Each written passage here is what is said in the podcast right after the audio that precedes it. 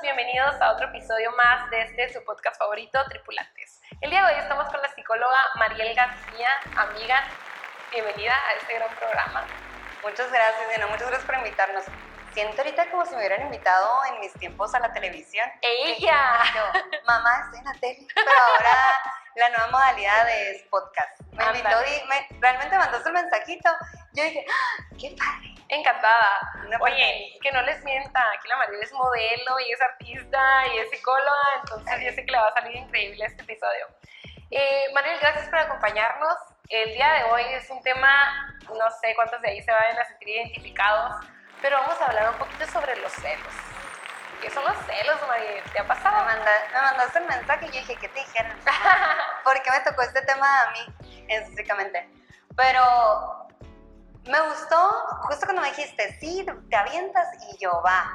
Porque creo que me ha tocado ahorita en esta etapa de la vida que vamos siendo adultos y que vamos replanteándonos muchos temas, ir cambiando mucho el concepto de los celos. Creo que cuando estaba entre secundaria y prepa, era mucho la situación de que eres celoso o no eres celoso. Y si eres celoso, uy, Bye, red flag. ajá, mala persona. Entonces, como que creo que ha ido, ha ido cambiando y se me hizo como una buena oportunidad de compartirles, compañeros, todo lo que ha sido este aprendizaje relacionado con los celos. ¿Te consideras una persona celosa, Mariel? Vamos a empezar por ahí. Mira, pues parte de esto es que no creo que haya como personas celosas o no celosas. Siento que los celos vienen, no siento, o sea, los celos vienen a partir de una emoción. Podemos identificar que tenemos celos a partir de las emociones, ¿no? ¿Cómo te das cuenta que estás celoso? O sea, son, las emociones son al final, pues, cambios fisiológicos, ¿no? De Ujú. que, como, no sé, estás ansioso y te palpita el corazón, o estás triste y te. Ujú. Entonces, al final los celos son. Es, los celos vienen a partir de las emociones, emociones muy relacionadas con los celos, el miedo, la rabia. Y pues no puedes decir si eres celoso o no, así lo siento ahora. Bueno, de esa manera veo ahora los celos. Es como, no puedes decir que, o sea, no puedes evitar no sentirlos. Al final las emociones son naturales, todas las personas las vivimos todas las personas hemos vivido los celos de una u otra manera, pero no quiere decir que, por ejemplo, si una vez te pusiste triste ya tengas depresión. Ok, Y claro. no quiere decir que porque algunas veces hayas experimentado alguna situación en la que te hayas puesto celoso, seas una persona celosa, ¿no? O lo que ahora decimos tóxico. no lo marca, ¿no? Fíjate que yo no considero que sea una, una persona celosa, Ok. al contrario, creo que es como, soy súper, ah, sí, que te vea bien, no hay ningún problema, no necesitas estarme dando explicaciones, pero a mí me pasaba lo contrario, fíjate. ¿ok? Cuando yo le decía a mis amigas como que no, yo no creo que soy celosa, es como que ah, en realidad no te importa, o como que la persona no es importante para ti, por eso no sientes esta emoción que tú mencionas. ¿Consideras que es posible? O sea, hay personas que probablemente la emoción no les desentone terminar en celos. Pues considero que es como todos, todos la sentimos y de alguna manera algo lo sentiste, si a lo mejor si no en una relación romántica con tus papás, Claro. con tus hermanos, de alguna u otra manera, pero sí hay personas que son más propensas a desencadenar pues conductas que digo, ninguna conducta eh, es justificada por una emoción, ¿no? Si te enojas, tú te puedes enojar, pero no significa que porque te enojas vas a ir a aventar, golpear, eso no se justifica. O sea, las emociones, todas las emociones son válidas, no hay emociones buenas ni malas, sentir celos no es bueno, no es bueno ni malo, lo sientes y ya está. Pero digo, ya otras conductas que digas, oye, es que yo nunca a lo mejor le he gritado a mi novio por celos, ¿sabes? O yo nunca he hecho otras conductas como justificándolo a partir de los celos. Pero sí considero que hay personas que son menos propensas a poner celosas, hay personas que son menos propensas a lo mejor a sentirse tristes, hay personas que se les dificulta sentirse felices, hay personas que... Entonces creo que va como que parte de Dependiendo de la personalidad también de la persona, Dependiendo ¿no? de la cómo persona. las expresa, cómo expresa el sentimiento de los celos. dependiendo de la personalidad, dependiendo de las ideas que tenemos arraigadas a los celos. Hay ideas, por ejemplo, el machismo. Ujú, Eh, claro, tema importante, ¿no? El machismo nos, pues nos ha hecho mucho daño como sociedad, hace, hace mucho daño en cuestiones de las relaciones y pues está este tema en el que si tú tienes ideologías machistas y van de como de la mano del control, del control hacia la mujer, pues vas a decir, oye, ¿por qué mi mujer, si yo me siento dueña de ella, que es tu novia, ¿no? Ahí primero de secundaria y antes de novios, pero pues tú, mi morra, y, o sea, ¿por qué vas a estar hablando con, con otro güey? ¿Por qué vas a estar haciendo estas cosas si yo no Claro. quiero? No me respeta. Entonces ahí van como que parten estas ideologías a que te sientas de cierta manera, ¿no? A lo mejor tú tienes como algunas bases ideológicas muy libres, de mucha libertad, y eso hace que pues no hayan temas conforme a los celos, ¿no? Tú dices, bueno, somos, poniendo un ejemplo, ¿no? Somos, estamos en una relación, tú eres mi novio, pero pues eres una persona completa y Que no, tiene un chingo de actividades aparte, ¿no? De las que a lo mejor yo tendría en su momento. ajá, y no hay temas, ¿sabes? Todas tus cosas, yo las mías y compartimos. Pero, por ejemplo, alguien que tiene ideologías muy machistas y que el, el machismo es bien peligroso porque, porque no lo vemos. O sea, el machismo está ahí y no hay un letrero que diga aquí, Ajá. machismo, este comentario machismo. Esta ideología no, como a lo mejor nosotros crecemos en una familia católica y sabemos que somos católicos y que van ciertos valores. El machismo es, es parte de un sistema que está ahí en todas partes y que a veces cuando llegamos a una relación y experimentamos como que estas emociones ni siquiera sabemos de dónde vienen, ¿no? O sea, yo sé a lo mejor que mi novia puede tener otros amigos, pero ¿por qué siento tantos celos? Ni siquiera... Fíjate que ahora que lo mencionas, eh, estábamos, el otro día hicimos como un mini debate para sacar el tema Ok. sobre qué era lo que te causaba los celos. Como a, a los compañeros de trabajo nos fuimos a investigar con cada uno. Y bueno, en el momento que te has puesto celoso, ¿a ti qué es lo que te causa? Y una compañera comentaba, y varias nos identificamos con ella, porque decía, yo no soy celosa hasta que la otra persona la, la vea como una amenaza. ¿Sabes? Mi novio puede tener amigas, no hay Ya. ningún problema, pero si tiene esa amiga que considero a lo mejor es mejor que yo en alguna cosa, o, o Sí. va mucho al gimnasio, o tiene alguna característica o cualidad que considero que puede ser amenazante hacia mi persona, es cuando se me desencadenan los celos. Si no, no hay, como dices, no, hay, No hay tema. Estábamos usando como que los ejemplos este, cotidianos que mencionaban, pero en realidad eh, todo partía desde si era una amenaza o no. La otra- situación, la otra rivalidad. persona. Ajá. Sí, es, creo que es importante cuando hablamos de celos mencionar que son. Sentimos celos y porque puede ser envidia o no, pero los celos es cuando tienes ese miedo a que te arrebaten algo que ya tienes. Ya, ¿Sabes? ok. Entonces tú tienes una relación en pareja, ya la tienes. Y viene otra persona y sientes como, ¿A dónde se esta persona es un Ok, rival a ok, arrebatarme esto que yo tengo. Entonces, si a lo mejor ves a alguien que tú dices, pues ya esta persona, no, pues no, ni, es, no es el tipo de mi novio o tal, y ni siquiera tiene que ser lo físico, ¿eh? Porque muchas veces, Lo intelectual también pega, ¿no? o le- que sea súper buena onda y que se la pase súper bien con esta persona o tal. Y pues ahí es como cuando vamos, cuando vamos sintiendo esos celos, que nosotros creemos que eso que tenemos puede ser amenazado Ujú. por X o Y motivo. Y de ahí va, yo no sé, creo que si tienes un autoconcepto muy saludable y has trabajado mucho en ti y te hablas de una manera, tienes como un diálogo interno muy bueno contigo mismo. O sea, si yo a mí misma me estoy recordando, oye, lo chingona que soy, que trabajo un chorro, que soy súper inteligente, que soy de buena onda, que tengo relaciones bien saludables, que hago ejercicio, que tal, o sea, todas las cosas que a mí me gustan de mí misma, pues voy a tener como una mejor relación conmigo misma. Claro. Sabes, como que este diálogo interno va a ser muy favorable y va, a lo mejor nos vamos a topar con otra muchacha que yo considero súper guapa, súper buena onda, súper chistosa, pero no lo voy a sentir como una amenaza. Pero a veces bien. podemos ser una chingones y tener un diálogo interno bien duro Ujú. y te acercas con una persona que tiene una de las cosas que a lo mejor es tu área tambaleamos poquito, ¿no? Ajá, que ni siquiera, o sea, lo tuvieras que tener al 100, no, pero, uy, su ceja. Ah, Ah, Tiene, uy, tiene una ceja de- de- Perfecta. perfecta y como que te concentras un chorro en eso que la otra persona tiene que tú no. Ajá. Ujú. Y si no hacemos este ejercicio de en serio estarnos recordando lo bueno, porque lo malo bien fácil se viene a la mente, ¿sabes? Como que, si decimos ahorita, oye, dime tres virtudes y tres defectos, lo típico que nos ponen en la escuela, De volada sacamos las malas, ¿no? de volada sacamos las malas. Y creo que va mucho relacionado con este diálogo interno, este tema de autoconcepto. Ujú. Y creo que sí, no hay que tampoco darnos golpes de pecho, creo que es normal, pero sí está padre trabajar eso también. Claro, identificar, ¿no? Que la otra persona a lo mejor no necesariamente tiene que ser una amenaza para que tengas este, que voltearte a ver a ti mismo. Fíjate que traíamos otra duda también en este tema en especial. Eh, ¿Se puede tener relaciones sanas siendo celoso? Te, te cuento un poquito el contexto. Lo que pasa es que otro de los ahí de los amigos, digo, estos temas también salen en, todos los momentos del Oye, trabajo. ¿es para, ¿es para, las escuelas o para el trabajo? Ay, aquí trabajamos para todos. En el trabajo, a, ver. en el trabajo, en Big Brother. Este, no, comentaba como que, no, sí, yo soy bien celoso, pero no me causa problemas en mi relación porque mi pareja ya sabe cómo soy. Entonces, al final de cuentas, él consideraba que era una relación sana a pesar de que ambos pusieran muchos límites entre ellos mismos.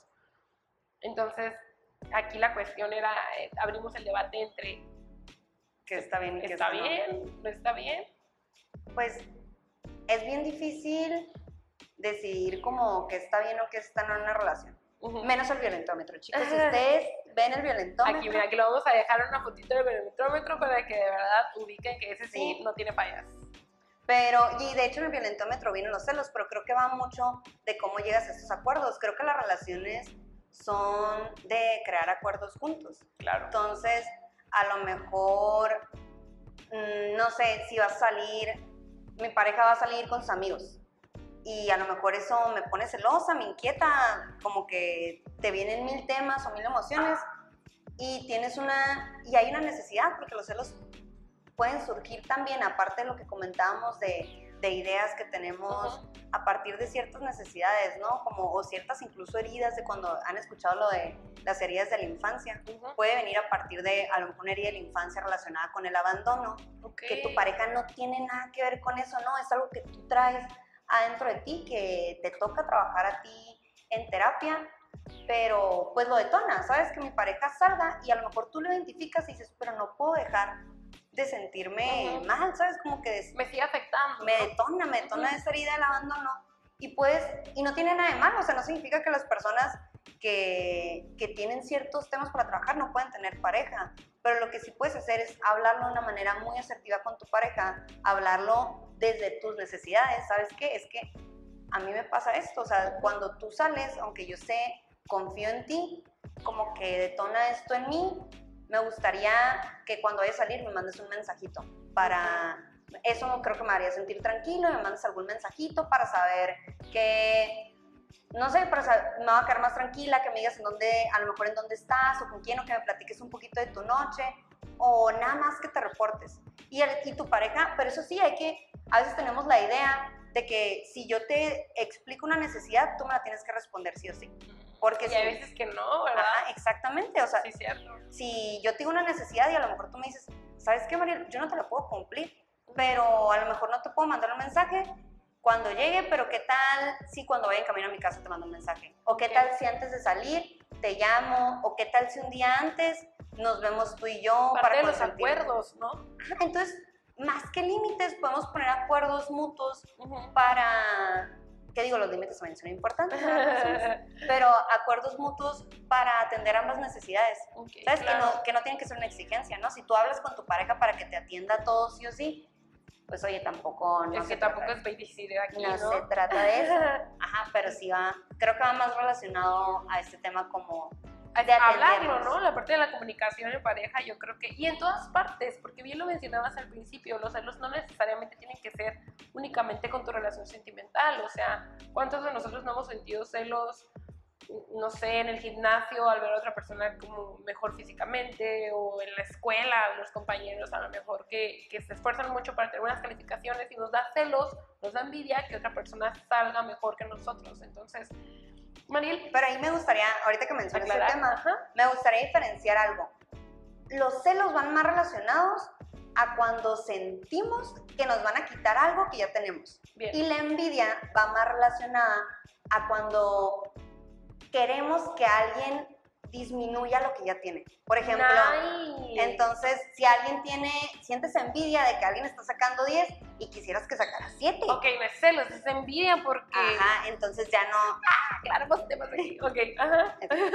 Y... Ay, ¿qué con? No, te iba a comentar que en caso de que, por ejemplo, yo soy una persona muy celosa y en un momento en el cual no pude controlar eh, mi comportamiento, que lo desentonó una emoción, me da un ataque de celos, ya sabes, llamar, gritar, contestar, empezar a sacar muchas cosas que en realidad ya habían pasado. ¿Qué puedo hacer? ¿Qué puedo hacer para esas personas que a lo mejor en algún momento nos enfrentamos a esa emoción tan fuerte y este, tan puntual que hacemos muchos comportamientos que a lo mejor luego nos arrepentimos, ¿no? Porque es algo muy común en los celos, que hacemos como la, la escenita del todo lo que no nos pareció al mismo tiempo.